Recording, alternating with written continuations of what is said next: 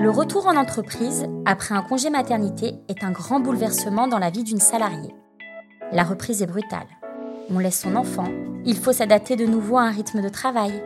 Face à tous ces challenges, on s'attend à être soutenu par son entreprise. Pourtant, pour certaines, ça s'apparente plutôt à un parcours du combattant. Je suis Nelly Mekawi, chargée de marketing chez Aves Formation.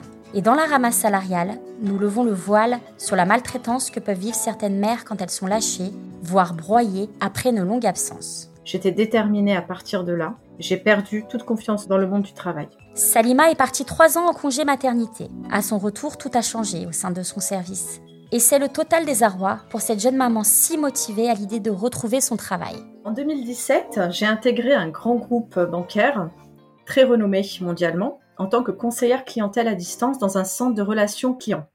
Alors pour moi, c'était la possibilité euh, d'acquérir une nouvelle expérience dans un secteur nouveau pour moi. Euh, l'entreprise offrait beaucoup d'avantages et une belle perspective d'évolution. Et c'est sur ce dernier point, euh, surtout en fait, c'est ce dernier point qui m'a séduit. Le poste de conseillère clientèle à distance ne devait être que provisoire et l'objectif final était d'intégrer une agence, l'agence du groupe en tant que conseillère particulière. Donc, euh, tout d'abord, j'ai démarré euh, mon poste par une formation complète de six semaines.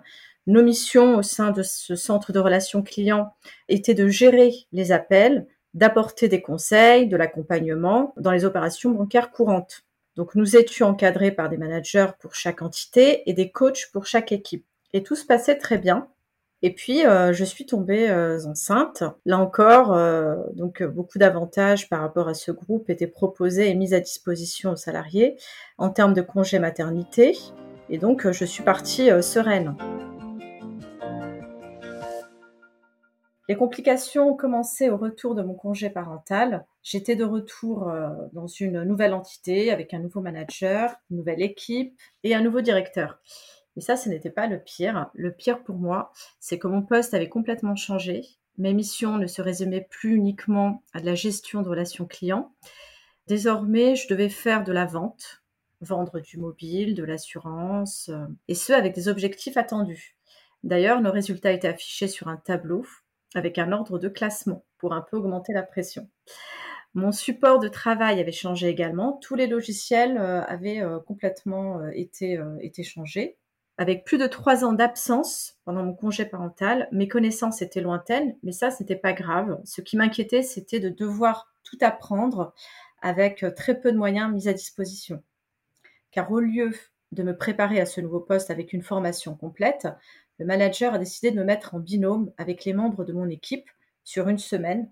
Je devais être opérationnel au plus vite. Cela ne s'est pas avéré euh, efficace. Malgré la bonne volonté de mes coéquipiers, j'avais quand même l'impression de les déranger, vu la charge de demande euh, d'appel euh, par rapport aux clients qu'ils avaient à traiter. Et donc, j'ai commencé à sentir à ce moment-là le syndrome de l'imposteur. Cette situation a réveillé des doutes, des peurs, et lorsque j'ai pris en charge mon poste seul, je n'étais pas prête et je n'étais pas apte. Et pour couronner le tout, ma coach avait décidé de me faire des audits tous les deux jours. J'étais rapidement convoquée par mon manager car je n'arrivais pas à atteindre mes objectifs. Je commençais à être de plus en plus démotivée et tout ce stress et cette pression a eu un effet sur ma santé. J'ai commencé à avoir d'atroces douleurs au cervical avec de fortes migraines et cette situation a duré plusieurs mois. J'ai décidé d'aller voir mon médecin. Sa première question a été comment ça se passe au travail? Toutes ces tensions, d'après lui, étaient liées au stress permanent vécu dans mon environnement professionnel. Et avec l'aide de mon médecin, je me suis arrêtée. Ça ne pouvait plus durer. Malgré les belles opportunités que m'offrait au départ cette entreprise, j'étais déterminée à partir de là. J'ai perdu toute confiance en moi dans le monde du travail.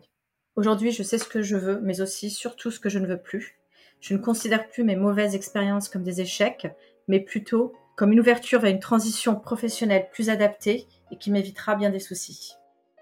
Eh bien, aujourd'hui, euh, pour moi, en fait, ce n'est pas vraiment un échec. En tout cas, je considère cette mauvaise expérience plus comme un échec, mais comme une, euh, opportunité, une possibilité de s'ouvrir, expérimenter de nouvelles choses.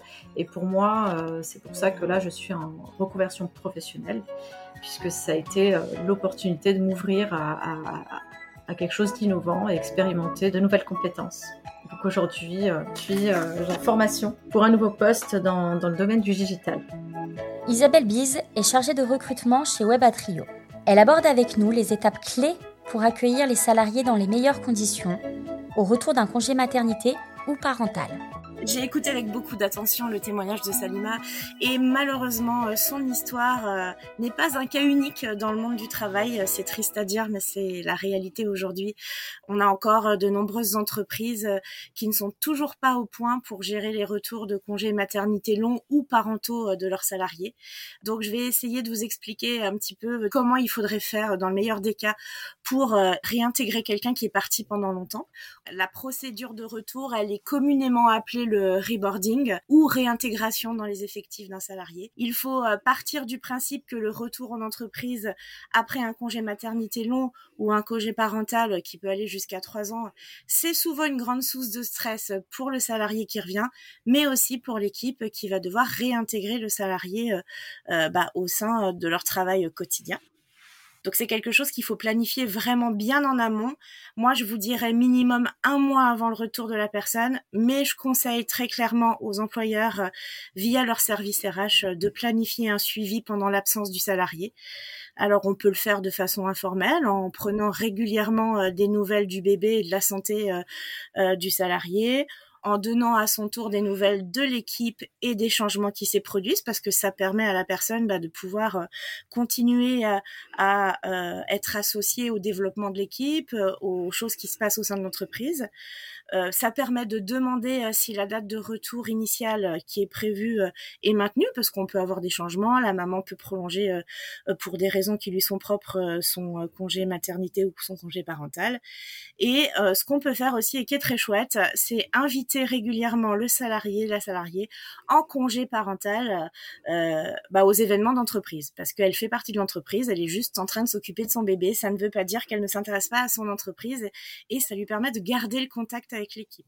Alors quand on écoute euh, le témoignage de Salima, on voit bien que rien de tout cela n'a été fait et qu'elle s'est retrouvée euh, mise face à la réalité euh, du changement total de son poste de travail et de son équipe à son retour. Donc on voit bien que ça a été très compliqué pour elle parce que du coup elle a dû avoir cette masse d'informations d'un coup alors que si l'entreprise avait suivi les conseils que je donne en amont, ça aurait été plus facile pour elle. Mais il ne faut pas non plus oublier de préparer le reste de l'équipe au retour du nouveau parent.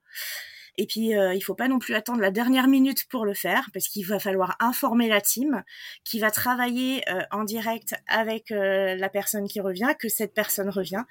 Et euh, il faut pas oublier que pour certains, le retour du collègue, ça peut être déstabilisant, voire aussi stressant, surtout que ça fait longtemps que ces personnes n'ont pas travaillé ensemble. Alors, qu'est-ce qu'on peut faire euh, pour euh, prévenir l'équipe?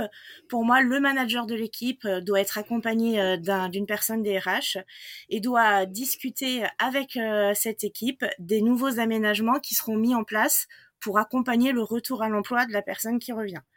Donc chacun doit comprendre quelle est sa place dans cette nouvelle organisation afin de l'absorber au mieux et de fluidifier le travail à venir. Donc ça, c'est vraiment ce qu'il faut faire avant le retour de la personne. Et euh, là, on va parler de qu'est-ce qui se passe le jour J du retour de la personne. Donc le jour J, il est important de veiller à ce que l'employé se sente accueilli dans des meilleures conditions. Moi, dans mon entreprise, on fait des petits déjeuners. Dans ces cas-là, on va vraiment mettre euh, la personne à l'aise pour qu'elle se sente vraiment accueillie, vraiment attendue. On va discuter de façon informelle pour prendre de ses nouvelles. On va l'informer des derniers changements intervenus au sein de l'entreprise si on l'a pas fait en amont ce qui est pour ça que je conseille de le faire en amont. Mais il y a toujours des petits changements qui peuvent être intervenus entre le moment des dernières nouvelles et le moment du retour. Donc ça, on va le faire. Et on va l'informer de la mise en place d'un suivi plus formel avec un coaching pour lui permettre de reprendre au fur et à mesure son poste en douceur. Et euh, évidemment, le but, c'est pas de surcharger la personne dès son retour, sinon effectivement, ça va pas fonctionner. Alors, dans le cas de Salima, parle du fait que quand elle est arrivée en entreprise, on lui, on l'a informé qu'elle était dans une nouvelle équipe avec de nouvelles fonctions qu'elle devait euh, du coup euh, euh, remplir des objectifs dont on lui avait jamais parlé.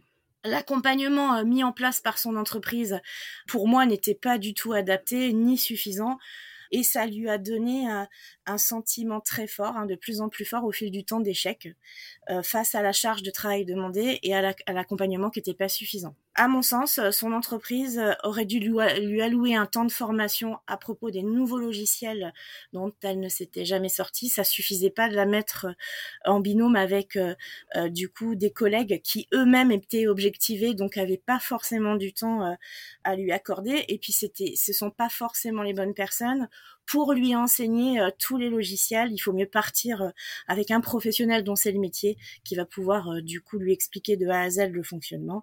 Et elle aurait vraiment dû avoir un vrai entretien RH pour lui expliquer les nouveaux rôles de tout à chacun, son nouveau rôle et toutes les responsabilités qu'elle serait amenée à prendre dans le futur de son poste. On aurait dû lui proposer euh, la mise en place d'un suivi personnalisé dans le temps qui aurait dû être posé bien avant afin de lui permettre de reprendre le rythme euh, de son travail en toute sérénité et de s'adapter à ses nouvelles fonctions. Vous venez d'écouter La Ramasse salariale, le podcast du monde de l'entreprise. Si cet épisode vous a plu, rendez-vous tous les mercredis sur Apple Podcast, Spotify ou Podcast Addict pour découvrir un nouveau récit sur le monde du travail. D'ici là, si vous avez des questions ou un témoignage à nous livrer, retrouvez-nous sur nos réseaux sociaux ainsi que sur notre site internet aves-formation.com.